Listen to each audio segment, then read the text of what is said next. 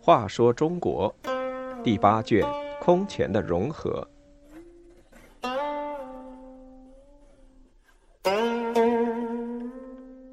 一百零三未分东西。孝武帝不能容忍高欢专横，西迁长安投靠宇文泰。高欢另立孝敬帝，北魏分裂为东魏和西魏。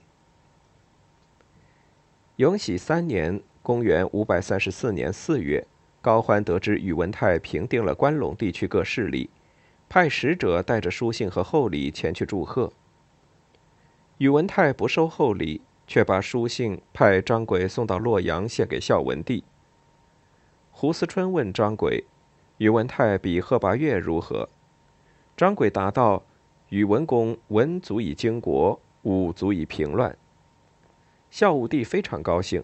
任命宇文泰为骠骑大将军，开府仪同三司，关西大都督。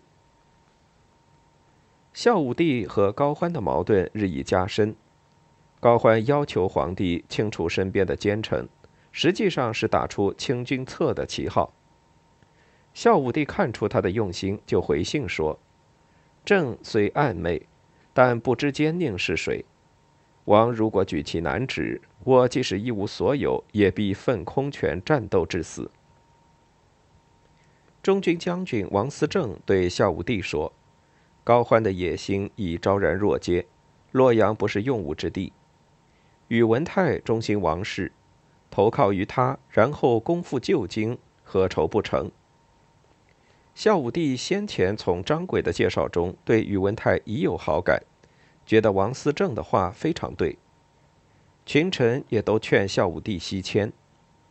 持不同意见的只有东郡太守裴霞，他说：“宇文泰已是利刃在手，怎肯把刀柄交给别人？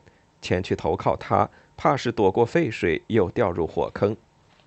不过现在也没有什么其他办法，只好到了关西再说。”孝武帝派柳庆去见宇文泰，向他转述自己的意思。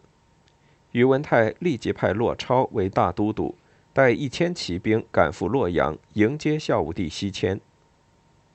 经过一番艰难跋涉，孝武帝到达了长安，成为宇文泰扶持下的傀儡皇帝。高欢亲自带兵从晋阳南下，扬言要杀胡思春。宇文泰也发出檄文，隶属高欢罪状，并率大军从高平出发，直赴洛阳。高欢到了洛阳，另立十一岁的袁善见为皇帝，改元天平，是为孝敬帝。这样一来，北魏有了东西两个皇帝，正式分裂为两个政权，历史上称作东魏和西魏。高欢认为洛阳西逼西魏。南境梁境不是理想的建都之地，就把都城从洛阳迁到邺城。通知下达后三天就出发，于是四十万人仓促上路，所有马匹都征用，许多官吏只好骑驴。孝敬帝到了邺城，改相州刺史为司州牧。洛阳原有的宫殿拆除后，运到邺城重建。当时北魏皇宫禁卫军。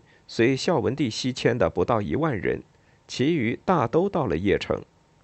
这些鲜卑军队受到很好的待遇，成了高欢的重要武装力量。